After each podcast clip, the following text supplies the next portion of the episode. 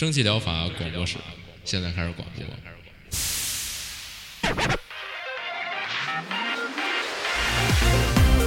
百无一漏萃取最新精品游戏，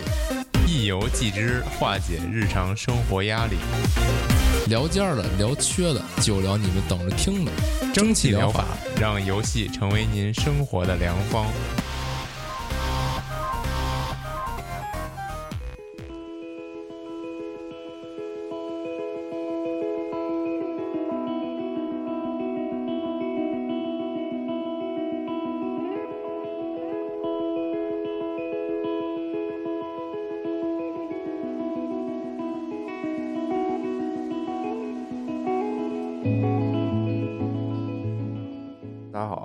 收听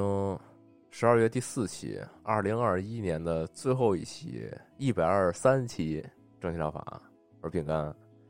哎，大家圣诞快乐啊！我是阿 King 啊，对，圣诞快乐，，Merry Christmas。嚯，行吧，反正就是嗯你在这个日本是不是有这有一定的节日氛围啊？嗯，也特别没有，这啊，是吗？不是防疫嘛，全民防疫。哦，也是，但但是在咱们这个以前看看嗯看动画什么的，不都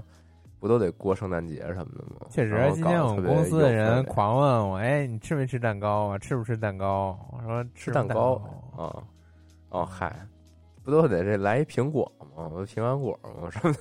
呃，对，就特神奇，就是咱国内不是，我记得我大学的时候，哦就是圣诞都前夜搞一苹果就搞一个大苹果，然后也不知道为什嗯么，然后就是日本这边就完全没有，就是圣诞前夜就吃蛋糕，然后圣诞要不就吃那个吃炸鸡、吃鸡，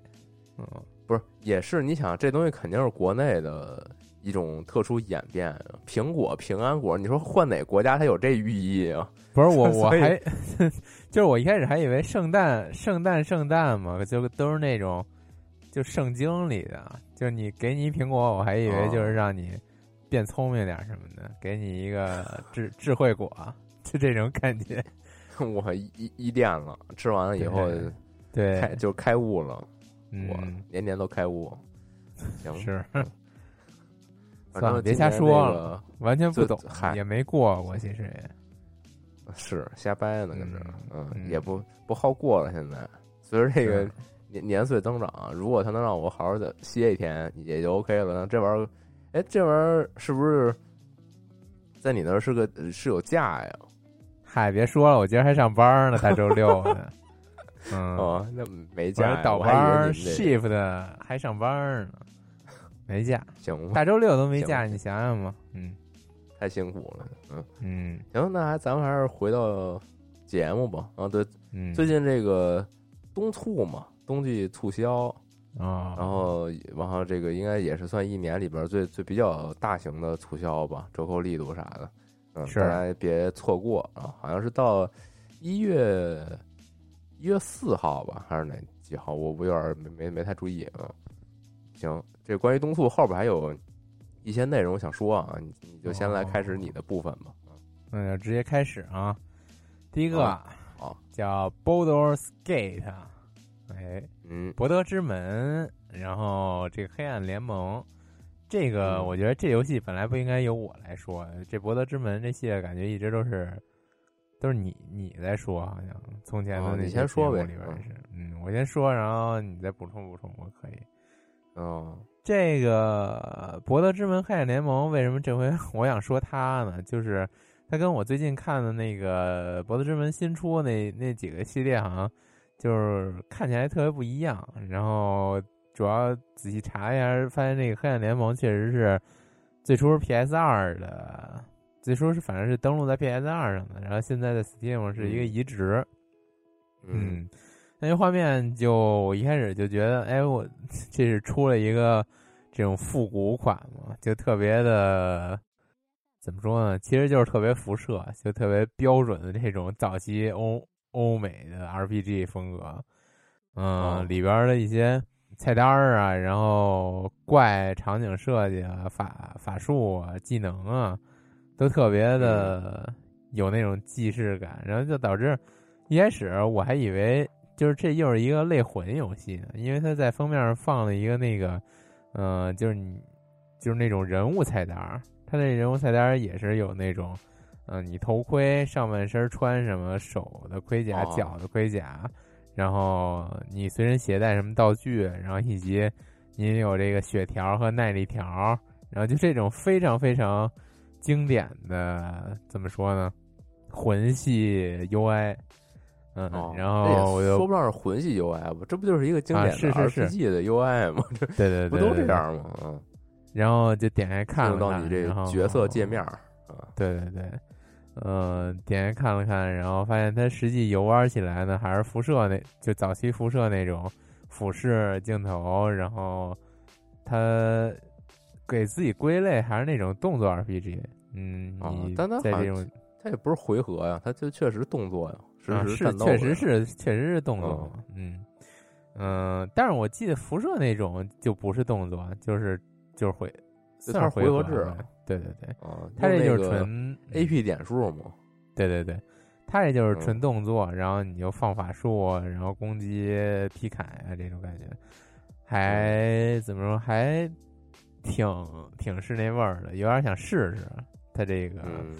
嗯，嗯复古的画面，然后再加上它这种经典的游玩模式，嗯，然后这回移植到 PC 上之后呢，感觉它画面也升级了、呃不少。嗯，这虽然达不到就是那种重重新制作那种升级吧，就是至少全都高清了，还还不嗯错。目前看着也是特别好你现在看一个 PS 二时代的游戏，没法看了都。我确实我在查的时候实，在有点儿嗯，查了一下，他当时就是在 PS 二时候的画质，然后确实是有点儿就分不清哪儿是哪儿那种，都糊成一片的感觉了。是。嗯，哎，而且我现在回忆一下啊，是不是 PS 二时候还用那四比三的电视玩呢？就不是现在十六比九这种比例。好像是啊，对，因为我印象里我，我小学的时候，哎，小学初中那会儿吧，玩 PS 二，然后我还是用我们家一个特别老的电视，因为家里就就大电视肯定是家长看电视节目嘛。然后我自己人就窝屋里有一个那种特老的，一还那种大头的那种，后边特特别粗犷的那那一大块那种，那叫什么显像管电视还是什么？嗯我我不太了解啊，就还是那种的。但那嗯那种肯定是四比三的比例啊，嗯，嗯，那所以说这肯定是有所调整嘛，至少它是一个现在就十六比九，嗯，记得我后来上高中还是上大学，然后一个朋友家里淘汰了一个 PS 二，然后说嗯我拿来玩几天，然后就毕竟都上高中上大学，家里都是那种就是比较薄的那种电视了，但是我唱之后好像玩了会儿，感觉也没有印象有黑边儿，所以就那说真真真想不起来了，我后来也没想不起来了。也没再尝试过呢，说不定可能是它它是不是可以自适应屏幕啊？那那有点哦逼我操哦，没有没有没有，后来我都上大学了，还用那个电视玩，又玩了一遍那个《旺达与巨像》呢，就是正常比例。那还挺，那我那我不知道了啊，算了就是算了，正无所谓别是不不用纠结这件事儿，反正就是正常比例。嗯，但其实我你你能嗯推荐这么一个，我挺服的。你为什么呀？你不是你不是不喜欢这种就这嗯种欧美式特效吗？你不是说花花绿绿的，你看着我操，这这还就是这么一点儿特别精妙的差别吗？就他这种，我觉得就我我要他这种问这个经典问题了，为什么这行、嗯魔兽不行啊？这个这，那你那你听我说呀，这个我觉得 可能就是他早期由于是登录在这个 PS 二平台上，他可能嗯由心底里确实是想做那种花花绿绿的炫光特效，但是这个硬件不支持，哎。然后这个个硬件你推到最高，哦约束了做成对，被约束了。所以说，我觉得就这么一点特别精妙的约束，就导致它这个画面我可以接受了。就变得有一就比较收敛了，没那么过度对，我觉得啊。主要是觉得我看的时候就，嗯，怎么说呢？它这个颜色吧，其实就有点儿，有点黑魂一的感觉，或者恶魂的那种感觉。你要说黑魂一，它花花绿绿，它其实也挺花花绿绿的。你想它那个，就那个，呃，病村儿，然后那个一开始那个那叫什么呀？城城下不死镇的那那块儿，又是青苔，又是又是血肉，又是腐烂的东西，那是红红黄蓝绿的，啥都有，跟一堆呕吐物似的。然后其实就那那感觉也是当时受制受制于机能限制嘛，或者怎么着的。那它整体还是一个挺统一那种复古破败配色的感觉。它这个也一样，就是它整体都是那种比较破败颜色，就还可以。嗯，它这个魔法放的也没有那么炫光，我觉得就还还还是是是是那意思。嗯，行吧。然后我又看你这底下写了一说，你看了看新的《博德之门》，觉得没那味儿了，对，还挺怪的。因为这个就是新的这《博德之门三》，现在不是评价就很高嘛？是，然后我就点期待它赶紧出出多内容啊！是三三我也看了，就是感觉就就像我刚才说的，它这个机能啊，就是硬件机能上来了，完了又回到魔兽这话题了，对对，就回去了，就回去了。就感觉就是他开始就这种肆无忌惮了，他这画面效果，就我有点眼花缭乱了，我有点受不了，就给我一种之前玩那个战锤鼠疫的感觉，虽然完全不是一个类型的游戏啊，就是感觉就特别的特别的混乱，他这视觉引导我觉得就我一直以来有一种感觉，就你是不是这个美式这种 RPG 玩的比较少？嗯，所以当你进行一些类比，还有这个就是横屏的时候，总会让我觉得非常诧异。是是有点那意思，但是却又似乎不是特别准确的感觉。是，就感觉似乎是你确实玩的比较少啊。嗯，我只是针对画面啊。我我如果哪天你觉得这种这种玩法和故事你很感很感兴趣，咱可以合作玩一下子。这种都能一起玩，还挺还挺爽的。其实，就这博德之门是吗？博德之门能不能？我印象不是特别深了，但是我但是那个之前那神界原罪可以，我你可以觉得他这种既然是这种，既然是这种 PS 二移植，它可能不行。啊，我不是说你你说这，我说博德之门三啊，你说这太复古了啊。三那个我是真的提不起什么兴致来了。那行，那那你爱提不提吧？行，下一个。急了，嗯，下一个，嗯，急了急了。下一个叫这个魔女探险家，这个是之前之前说过的那个制作组做那个人偶探险家来着，对，就那个叫 Doll Explorer，对对对，这个是 Witch Explorer，嗯，反正是同一工作室，因为之前介绍那个人偶探险家的时候。它处于一个 E A 状态，就没做完，然后不知道为什么。处于一个序章阶段，就就给你 demo，其实是序章阶段。嗯，然后不知道为什么，他就就一直停留在序章，开始做别的游戏了，就做了这个《魔女探险家》，然后这回就是直接给你完整版游戏和一个免费 demo 一起给你放出来了。嗯。就还挺，不是不是那个类型被推翻了，然后干脆直接拿那个 demo 做基础，设计沿用，素材沿用，然后换了一玩法。可能确实，他那个之前那个，他那个人之前那人偶探险家就是一个纯的横屏猜拳，嗯啊不对，算是推箱子推箱子卡牌，就是他只要你背板，然后一个固定套路，它其实是。就直接闭着眼都能通关那种，可能就是没什么意思。然后之后没有什么更更更新奇、更好玩的发展了，就放弃了，废案了。然后可惜了这些美术了，然后就拿回来放这儿了。对，就完全不可惜啊！就把之前那些备受好评的两个女主角就原封不动搬过来，变成了这个魔女探险家的两个女主角。嗯。这回就是可能受到之前那个游戏的怎么说呢？呃，经验吧。这回完全变了一个游玩模式，它这回变了一个还挺创新的游玩模式吧，算是那种弹幕加塔防。以前我还真没太见过这这类型的。然后看了一下它这个游怎么说呢？PV 和这个实机的演示呢，我也没太看出来它到底是怎么玩的。嗯，反正就是敌人还是类似于舞蹈那种，呃，茶杯头那种吧，就是横版的弹幕，然后射过来，然后你这边呢也结合一些躲避，然后也结合一些这个射击，然后。这个塔防啊，我是真没看出来它是怎么结合的。这个塔防好像是你可以布置一些炮塔，然后再打回去。嗯，大概就是这种感觉。然后看了一下评论，说他这两个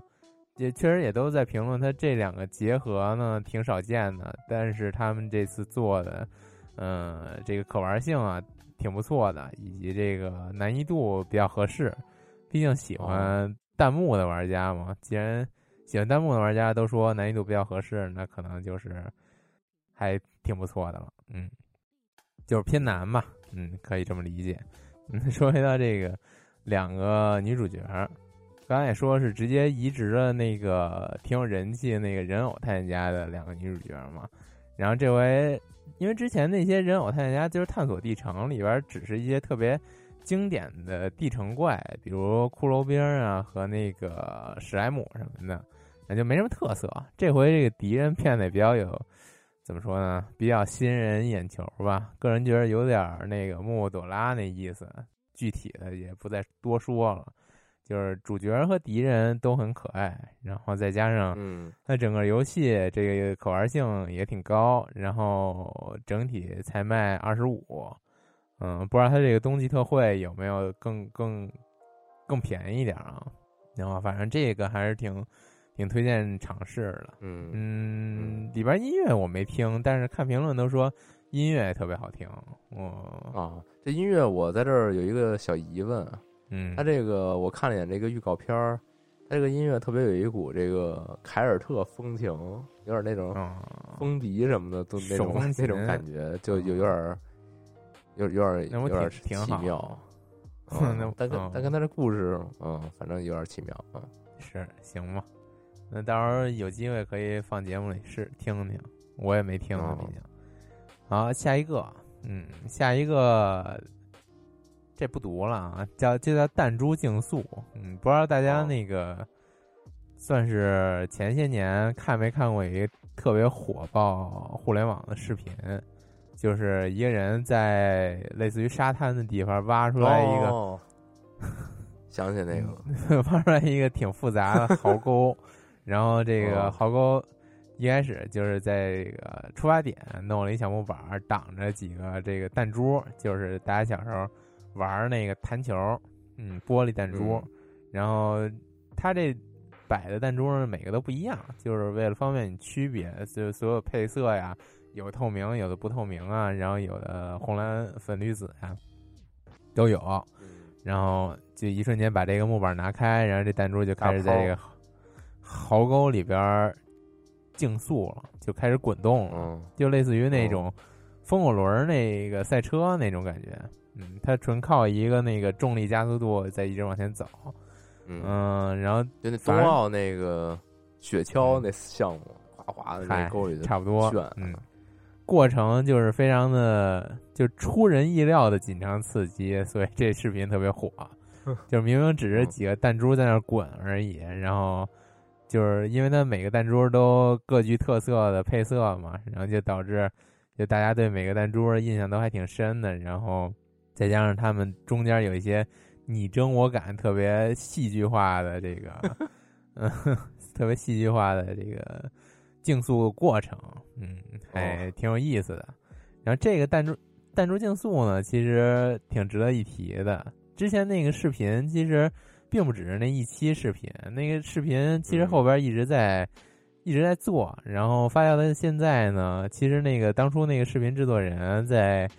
在油管上已经是一一百七十八万的粉丝了。我昨天还是前天刚查的，哎，确实特到现在一。为止还是特别火，因为他们把那个视频更加精进了。他现在在这个 YouTube 上发的视发的视频，我稍微看了一下，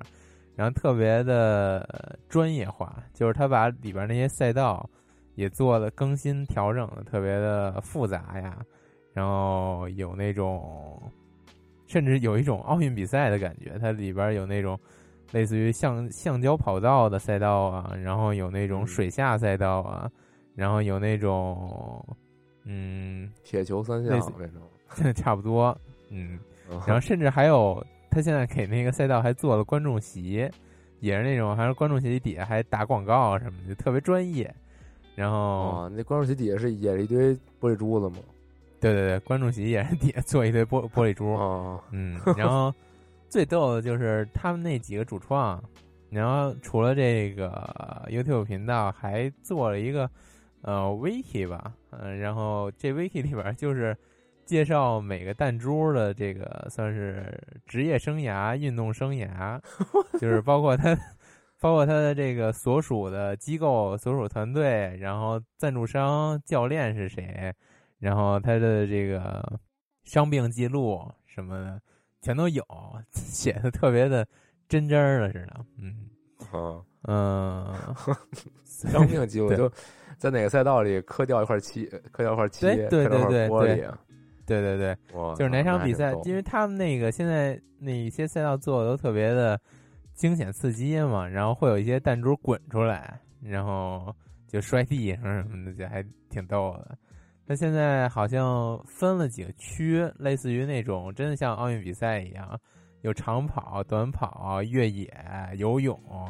然后甚至好像最近新开了一个 F 一的，嗯，那 F 一的更复杂了，然后甚至连那个 F 一不都就是不光是一个车一个车手，你还得有那个保养维护团队嘛？然后他连那个保养维护团队都给你写上了，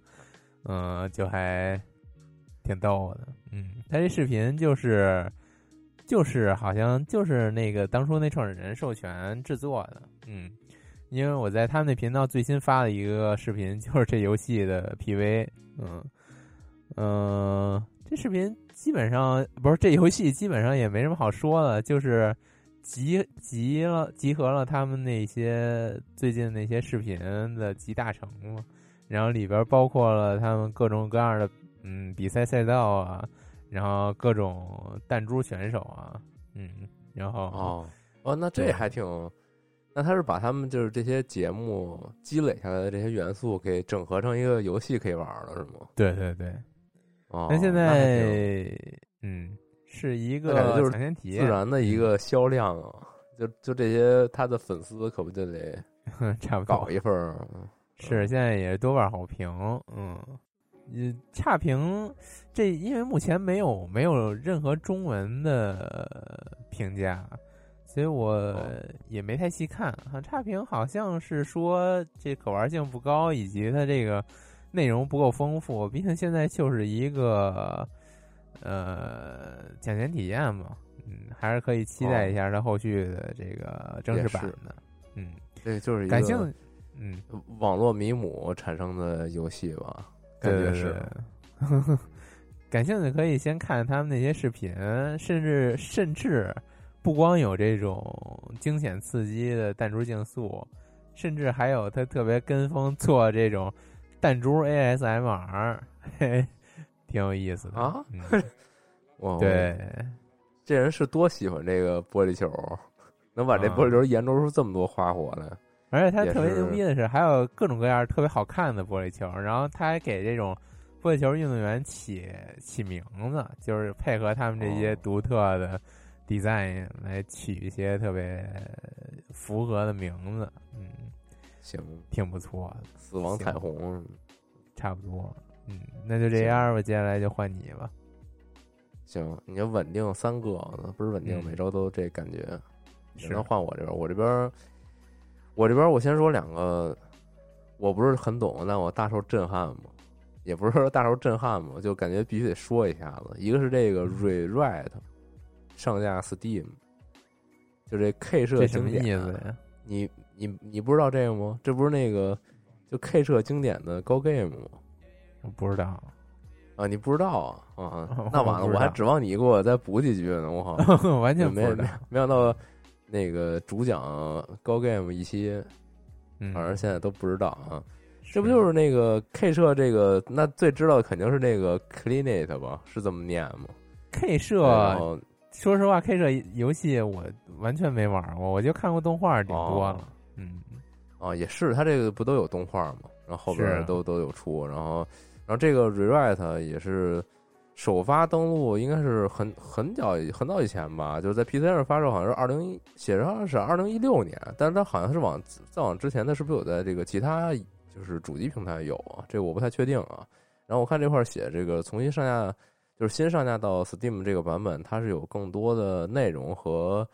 和各项这个系系统还有画面的优化吧，应该是啊、但是再具体的他也没在这个商店页去写了啊、这应该也是很经典的 Go Game 吧，因为我记得那会儿给我留下非常深刻的印象，就是我大学不是加社团嘛，什么什么动漫社团什么的，然后 有这种动漫社团。音乐啊、社我也是动漫社团的啊，哦然后这个动漫社团不都有这种校园节什么的，然后每个社团就得搞点这个名堂出来，路演啊什么的，然后就动漫社团就有 cosplay 嘛。然后我们嗯那个、我们那同一届的有一个瘦削宅男，就眼镜宅，就大家有有一点这种感觉吧，就是长得还挺精神的，然后又瘦又高，可能得一米八几，然后巨瘦，然后他每回都出这个神户小鸟，这是这好像是这个游戏的主人公吧？我不哦是，特别确定这哎啊，这名儿我还真有印象啊，他他他他出这个的 cos，然后啊他出的还特精美啊，就是对哦女装大佬，然后还搞得还挺搞得还特别的精美，然后令我震惊，在当时嚯行，反正就是就是靠的什么特别。好奇。我嗯我不靠，我我是 我是这个监护动漫社团和音乐社团之间的一个一个组组织，哦就是甚至曾经成立 K on 部啊，现在多了不说了。哦，对，忘了，嗯嗯，行啊，你不是他妈我组织里的人吗？啊，是你要问不提我都我是这个忘了。嗯行行吧，那那个往后往后吧，往后下一个是这个擅长捉弄的呃，擅长捉弄的高木同学 VR 第二学期，哦哎，我发现这个 然后特别莫名其妙，这个每次你都得推荐一下，我们不知道为什么。你又没 VR，你又不看这高木同学，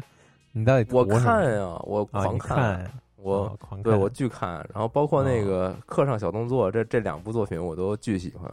啊这都是一个是男同学捉弄女我老同学一个是女这俩弄混同学捉弄男同学。啊那个课，哎，我好像印象里那个都是女同就是学捉弄课上小动作，啊，不是，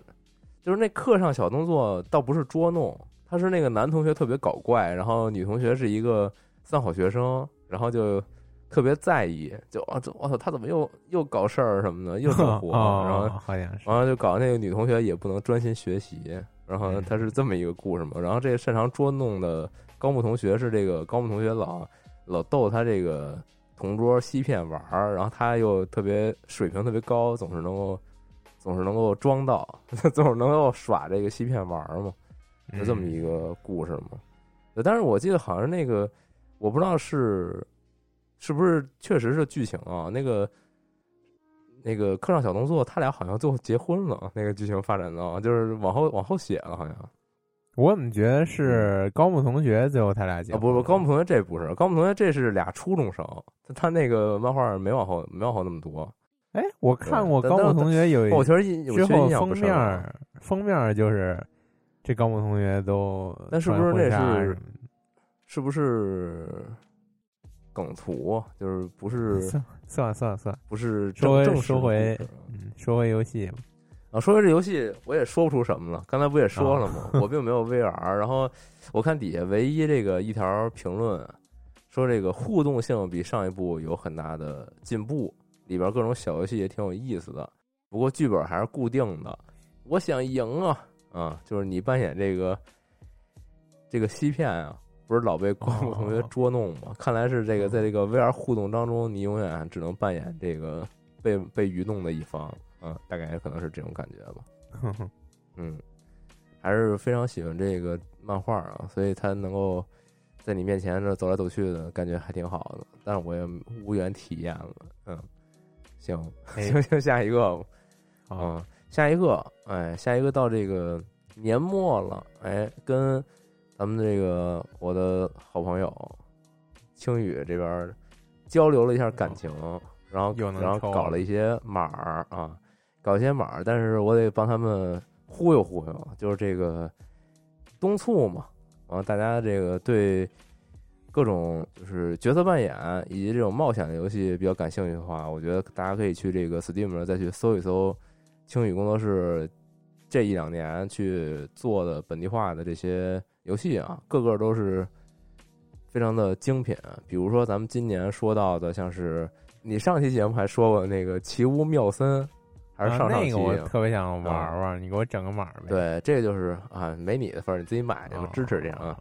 对，然后。这就是青宇工作室做的，然后这个还有什么像你之前也也介绍过这个叫幽灵热线，就那幽灵嗯接线员，就给人接电话接接电话线那个，你可能都不记得了，可能你我就 是真不记得。捎带一过啊、对，还有比如我介绍这个末日地带与世隔绝，就是在这个后后末世废土建立这个家园的这么一个，以及像是什么咒术师学院，什么这些东西，反正就是，我觉得他们一如既往嘛，就是画风奇特且且这个诙谐幽默，就这一块的，嗯，对这些东西感兴趣的话，大家一定要去支持一下吧。然后反正也是赶上这个冬季促销嘛，价格也都比较实惠。然后像是今天要多说一点的，就是这《漫野奇谭》啊，这这应该算是这两年相当有人气的一个呃角色扮演游戏吧。嗯，截止到目前来说，总评价数已经快破一万的好评了，然后保持在这个好评如潮这么一个状态。然后这个游戏它当年刚出 E A 的时候，我也介绍过，然后今年也是进了一个，呃，就也是到了一个正式版吧。然后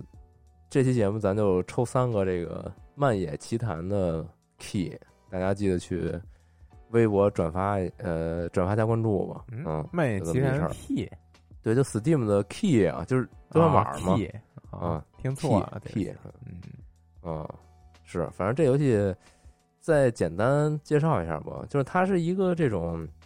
它是这种由玩家进行选择然后决定的一个 RPG 冒险故事。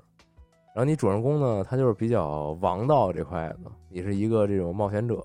然后逐渐建立你的一个传奇。然后它里边游戏里边会这个子子孙孙 无穷尽也，就你可能有后代，然后后代又会在你的这个选择之下呀，形成他自己的故事。比如说他有一些特异功能啊，或者说甚至有一些在这个冒险过程当中进行一些巨大的改变啊等等的，都都是这个玩家可以去在一定程度上吧去左右的，然后形成一个你自己觉得特别奇幻的、属于你味道的这么一个故事，嗯。然后它本身游戏这个玩法战斗起来之后，它是一个角色都是这种二 D 卡片，然后又不失风味，同时还能增加这个玩家的创造性嘛。就是大家玩下来之后，就大概能明白这是一个什么样的感觉了。嗯，反正现在也是在这个在这一个爱好者领域里边吧，算是一个非常好的一个状态。再加上青宇的这个汉化一直以来都是非常之到位且接地气啊，所以说大家。感兴趣的一定要去至少看看吧，了解一下，然后有余力的请支持，请支持啊。然后这期节目也抽三个啊，没抽着的，嗯嗯，可以去购买一下了啊。然后这游戏之前是涨过一次价，应该是它出正式版的时候吧，从七十块钱涨到八十块钱了。然后目前这个东促的一个呃百分之二十五的折扣，这也是一个就是史低的折扣。虽然说可能没之前那个七十块钱那会儿折扣折的那个价实际价格低啊，但是毕竟它涨过价嘛，对吧？嗯，好，那那今天这就是这样。然后反正之后两期节目呀，还会陆续有两款，然后那两个我想再去稍微玩一下再说，因为可能确实没那么了解啊，所以。后两期节目还有抽奖，大家可以期待一下是什么。嗯，都是青宇的啊，对啊，就给了我哦九个码嘛，说你可以一口气儿给它都给抽了。然后后来我想，那干脆咱一期说一个得了啊。行，这个东促大还家饥饿营支销持，，嗯，嗯，不，主要是我说多了，我我这那几个我也没，主要是没时间整理了，你知道吧？这不是怕嗯耽误您睡觉吗？是吧？嗨，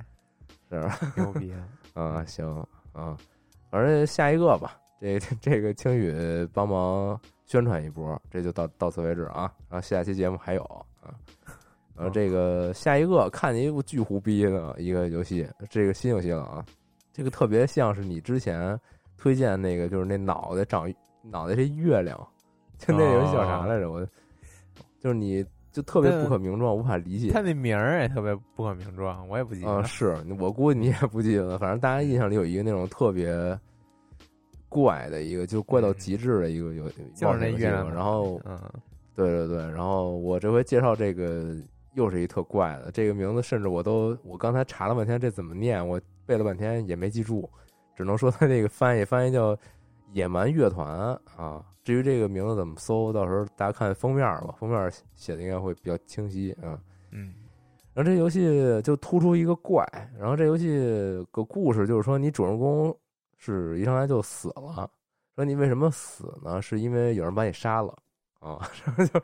就是你就来到了炼狱，然后你这主人公是一什么形象呢？其实就是一个小骷髅，甚至你的那个脑袋呀都不完整，就是有半拉是骷髅，另外一半都就是稀稀碎了已经。你来到炼狱吧，你也没办法再。就你你也没有余地了，就你也不能离开这儿，然后你就只能在这个炼狱里继续去盲目的探索，去完成你的使命、任务啊等等啊。但是具体这个你都已经死了，为什么还会有什么使命？这个确实，他这个介绍里边就没有太细说了。然后这个、哦这个介绍里边呢，也说说了一些游戏要素，比如说你可以这个结识一些伙伴啊。然后一起去冒险，然后这些伙伴的技能啊，其实也比较偏向于就是你上次介绍那香蕉那个，我就就特怪，它它甚至不一定是一些这种传统 RPG 里边的那种香蕉技能设定，啊、月亮月亮月亮脑袋、不是香蕉，啊差不多啊，行，就就差不多那意思吧。就是它里边那种 RPG 战斗啊，虽然说在 UI 上面都是比较相对比较传统嘛，但是你玩起来你就会觉得，哎，这个这个我我并不是就并不是一个 RPG 能能能能有的常规交互，同时敌人出现的形态吧，也也挺掉散的。就它这个设计啊，就是指不定是喝喝了多少啊 画出来的东西吧，就是不是什么不是什么人间玩意儿啊，就这种感觉。哦嗯，就各种这个拼到一起，然后向你走来，就 就这样的感觉吧。嗯，然后听着确实我可能能从嗯能从他这个介绍里所获知的信息，可能也就这么多了啊。因为我我尝试，因为这游戏没有中文，我尝试把它这个介绍页稍微翻译了一一小段儿，然后我念一下我翻译的这个结果吧，我并不能理解，叫地狱冒号。炼狱不是一个温和的地方，它是许多世界中死去的一切翻滚的垃圾场。无边无际的苍白沙子被寄生于跟踪，风暴覆盖的山顶隐藏着不虔诚的东西，花园在时间的尽头等着你。就这是这是其中一段，就是相当于一个游戏特点介绍。但是他想说什么呢？我也我也没太弄明白。就是其他几段 这可能都是这种感觉。这可能就算你是一个英英语母语的人，你可能也看不懂。就就感觉就挺挺诗意的吧，可能就我也不我也不知道他他写这么一个，反正反正目前我是没看着有有中文 评价啊，因为这游戏本身也没中文，可能玩的人确实确实没有啊。如果大家觉得这个特别你喜欢推荐这么一个游戏，也挺也挺神奇的。就我就是看的这个特怪嘛，然后然后我觉得、我觉得太怪了，然后就推荐一下。还特别好评。嗨，有时候推荐游戏就是猎猎奇嘛，就你从这个游戏就是节目制作以及推荐的这个思路上面，也会凸显一种猎奇。嗯嗯，反正，但是它这画面其实挺好的，就是它比你就之前说那月亮脑的那个，就是用那种就太抽象了那个，还是还是挺具象的，就是里他能看出来充满了一些手在哪儿，头在哪儿，至少呃，对，能看得出来。啊就那那怪虽然是一个就各种元素扭曲在一起，但是你也能看出来这是一个是一个比如说是一个是躯体比较长、脑袋比较细的一个玩意儿，冲着你就招招手就过来了，你还是能看出来这么一东西的，啊，它不会是完全无法理解的啊。我那院子那个敌人那怪物玩到后边都是就像一个幼儿园的小朋友玩了一半的橡皮泥，往上摁俩眼珠子就过来了。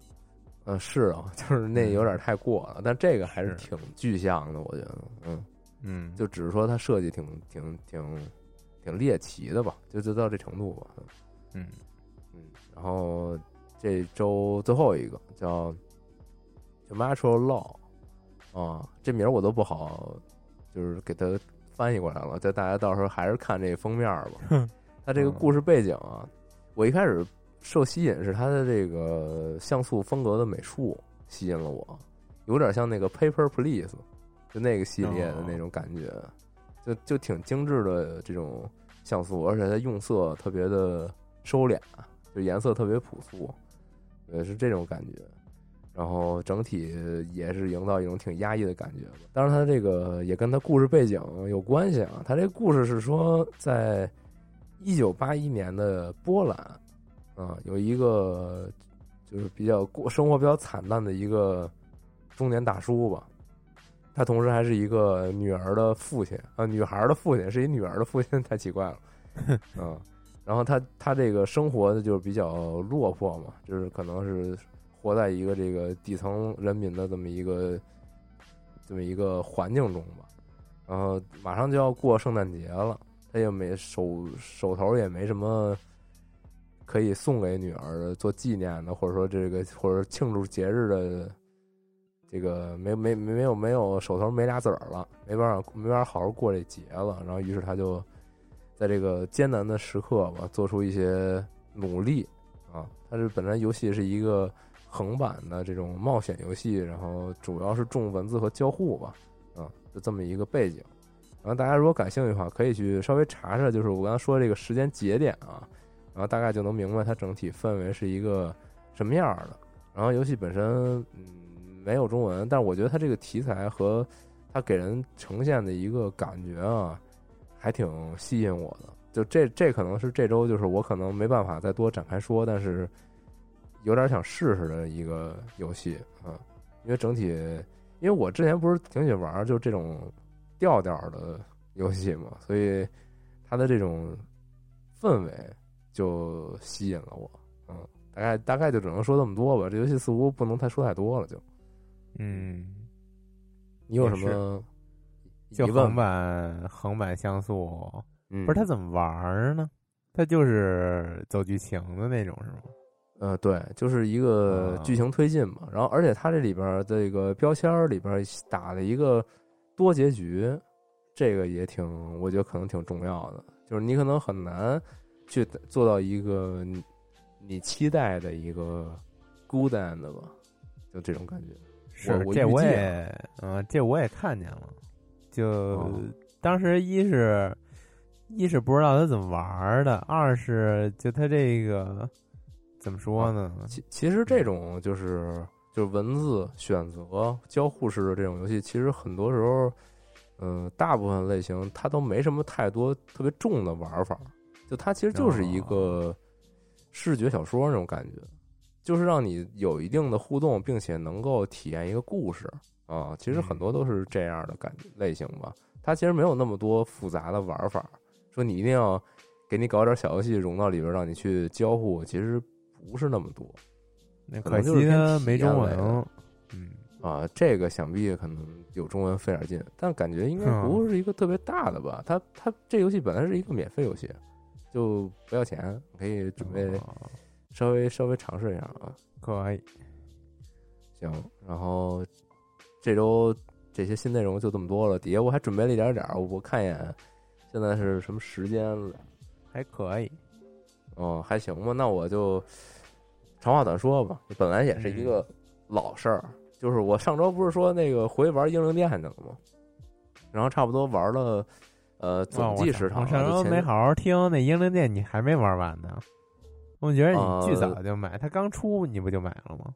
呃对啊，但但是这不是就是前前后后有其他游戏就是打岔，就中间有有哦中断嘛，然后就最近有这种回去接着是不是就该忘了前面剧情了？你再回去呃，我这个就是一个重要的点啊，我后边会提到，哦就是啊？就是大概我我昨天看了一眼，大概可能是玩了一百二十个小时吧，然后然后差不多是把它本体是打到最后了，当然我还没通关，我还剩了一点点，因为昨天晚上太晚了，我也就没通。然后应该是差不多了，然后我是一百二十个小时，就是包括了我把所有地图上的要素全都收集完吧，就是本体的内容啊。然后他哦后来出了那个德鲁伊之怒，还有围攻围攻巴黎，还是啊好像是围攻巴黎吧，就那些，以及他前两天新上的一个和上一代主角一个简单交互的这么一个小小剧情，这些部分我都还没玩儿，只是说本体啊，本体就是说你刚才说的这件事儿吧，就是时间太长了，我都忘了，这确实是这样，而且而他毕竟我前前后玩一百二十个小时，其实很多东西我都忘了，就是他后期可能剧情开始收束的时候。出现了一些其他的角色，其实其他地区的领主啊等等的过来跟我就是唠嗑，说什么哎我来了，什么当年你咱俩这一块儿这个怎么怎么着，然后现在我来帮你怎么放心什么的，然后当时我就是哎我这谁呀、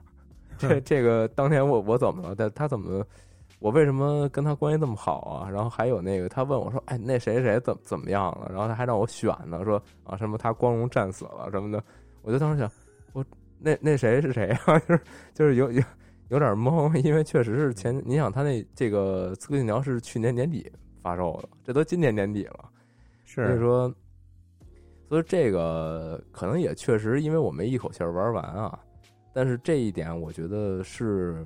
有一点儿不太好，就是它前后这个太长了，有时候你已经忘了，就是有些关键的这个人物或剧情剧情是咋回事儿了。你到后边就稍微有点迷惑，就说：“哎，他为什么这样啊？然后他他为什么好像认识我？是不是？这就就总之就确实是因为中间断了嘛。但是又有一个感觉就是，他毕竟现在你说一个游戏发售，它就是这月有有这个，那月有那个这么一个情况下，我其实很难就是一口气儿把这么大体量的游戏玩完。你中间总会有一些其他的东西穿插进来嘛。”所以也不得已会出现这么一个体验上的一个怎么说呢？遗憾吧，就是有点稍微有点稍微有点忘了啊、这是这是一个。然后再说一个缺点，说一个优点吧。就我感觉，就这次这个，我上回说我重新回去玩英灵殿，不也是因为刚玩了那个那个那个光环嘛？就这次它这个开放世界设计啊，我真的觉得。就这么多代以来，它真的是一个挺集大成的一个结果了。就是他把这个大世界的这个想要呈现的东西，就是什么地方该紧，什么地方该稀疏，然后所有的一些小的引你、引领你去往何处的一些小小的细节，该怎么去排布，然后该怎么跟你交互，然后怎么让你去。呃，不受限制的，能够自由体验这个世界，并且还不偏离他想要让你去的那方向。就我觉得这些点，他在这一步里边已经把就是糟粕全都就是摘掉了，就是留下的真的就是经验，完带给的这个游戏设计上面的一个进步嘛。我觉得或许你不是刚玩玩完对马岛吗？嗯，就是你要真的有机会，或者说有有有兴趣的话，你可以尝试一下这个，然后你可以对比一下。就是对马岛这种，就是怎么说新的 IP，然后它所带来的一个开放世界体验和如此沉淀多年的一个系列 IP，它它大概体验是什么样，有什么不一样？我觉得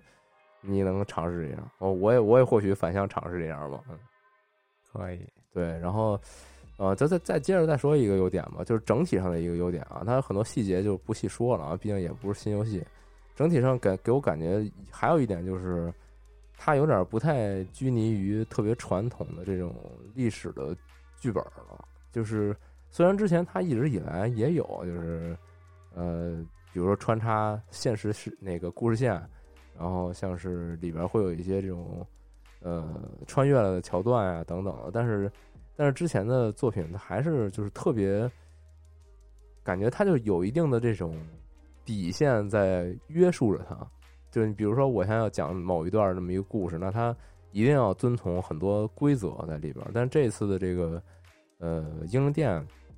不管说他是说这个主人公作为一个维京战士，他穿越到一个神话世界当中啊，或者说是啊，当然这个神话世界的上一代其实已经也有类似的设计了，但是这一次它更自然了，就它不像是说就是主线故事就是你这个一个很真实的人，让你感觉特别的逼真，这真的发生过这么一事儿，然后但是其他的支线故事又觉得特别的割裂，就特扯淡，就支线就是以前会有这种感觉，但现在其实这一代它就做的融合性更强了，我觉得就是它那个尊重历史、尊重故事那一部分也做的没有那么刻板了，就他会把一些那种特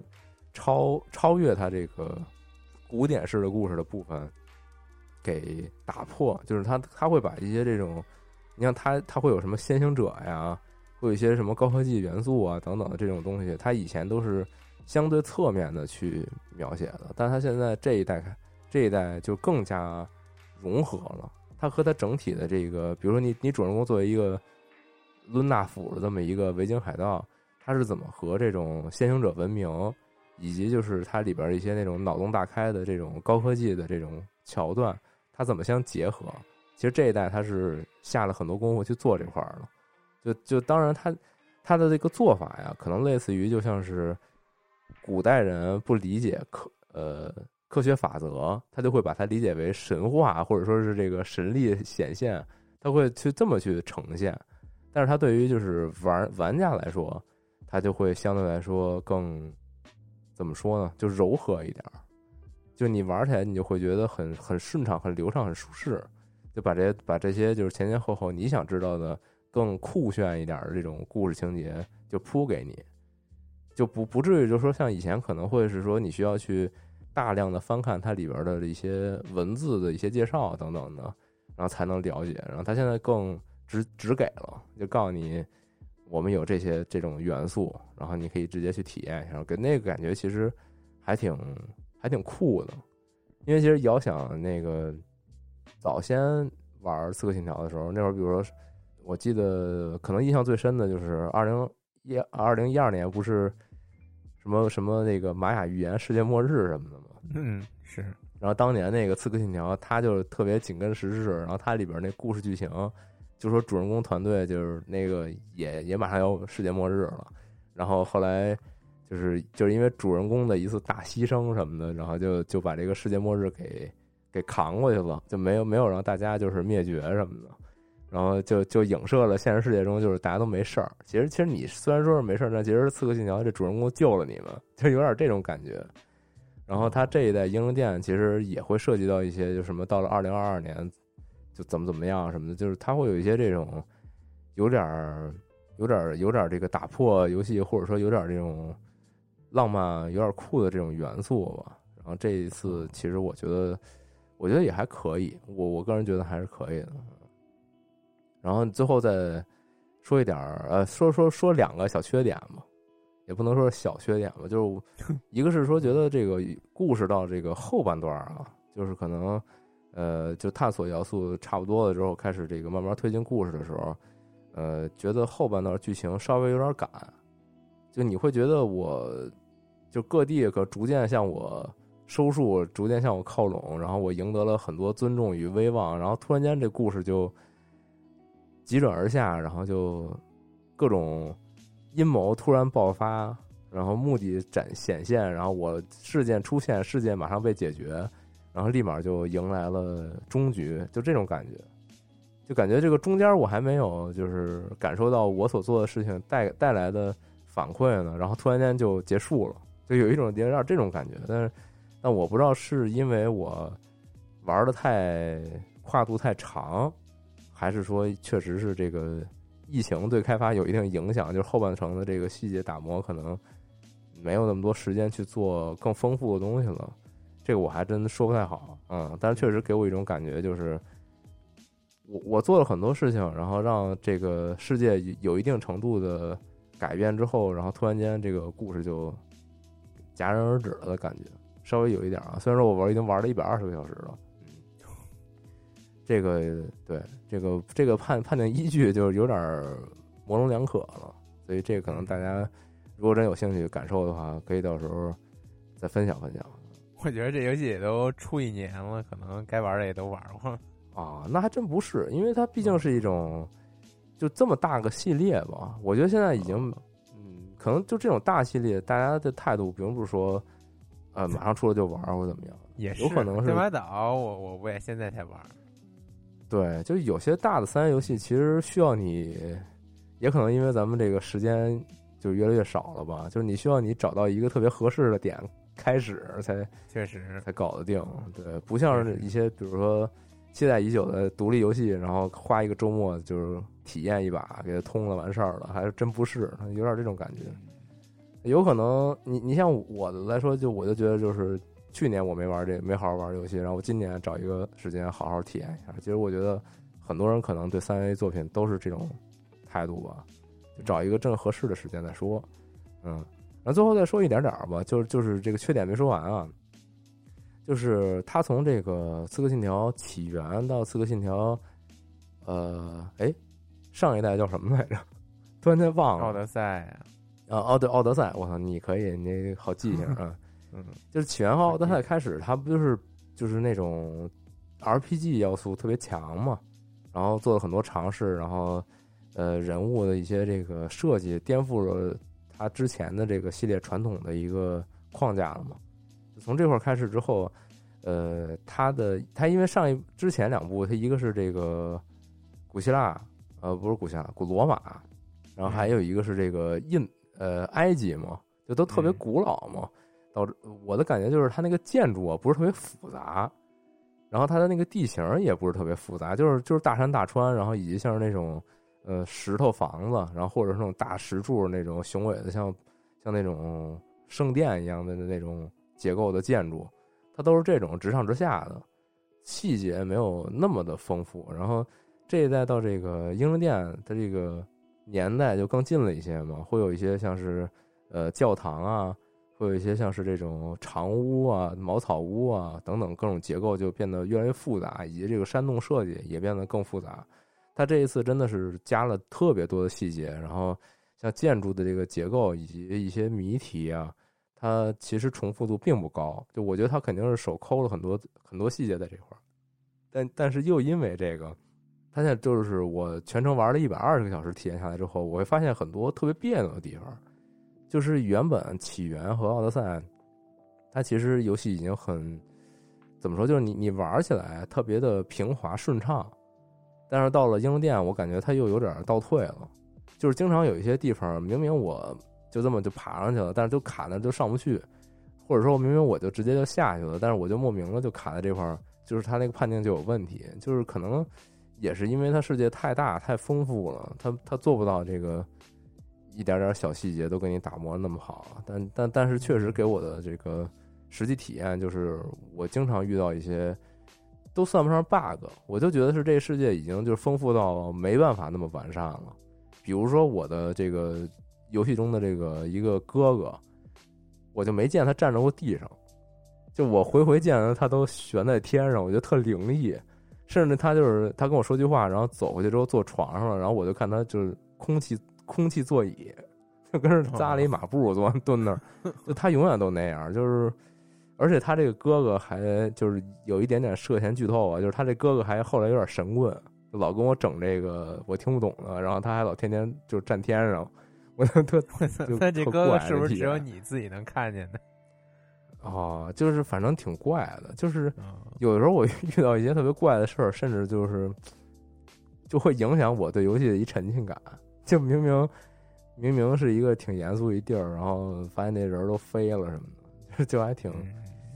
还挺有点倒退吧，稍微有一点点。但是其实我我这样我就更期待他下一部作品，就是你你已经把很多理念上的东西给理清楚了，就在这一部里给我一种这种感觉了。然后他已经在这种设计上面已经《刺客信条》这点最牛逼了，我觉得玩《刺客信条》的人每次。玩完这这座之后，最牛逼的一句话就是：“嗯，这座还行吧，但是我更期待的下一座。”太牛逼了！我操，每次都是这句话。但我觉得这是一好事儿吧，就是你至少、嗯、你是看到它它能能变好，就是你感觉它解决了一些问题。嗯对，就就这也是我一直以来就是夸育碧一点嘛，就是嗯你这个游戏出了这么密，就你哪怕就隔个一两年就一出，一两年就一出，然后你还能在一点点儿，就是特别稳健中去进步，我觉得这个真真不容易。尤其是你看到现在，现在这个如今三 A 大作出一个 崩一个这么一个整体趋势下，它要是还能继续保持、继续努力的话，那那真挺好的。行行吧，嗯啊，大概这个就这样。马上下期节目就是明年了，嗯，嗯，明年一月份好像好像也好像也好像也没啥好玩的啊，可能现在就满心就是等着这个多玩玩，嗯，等着二月份出老头环了。在出老头环之前，我现在的心愿就是把我现在遗留的各种游戏赶紧给它搞定。出没有任何老头环之负担前，我可嗯。能会买一个阿尔宙斯，哦，你可能不知道了，嗯。阿阿尔宙斯就是那创世神嘛，是吧？嗯，是，行，就那个大正宝可梦，嗯，哦，是是蒸汽的那个嘛？就那那精灵球是一个蒸汽驱动的，是。吗？不是说这这次什么系列最难吗？我看嗯，看看，嗯，行了，就是就是给，就那叫什么？就是要 Game Freak 嘛，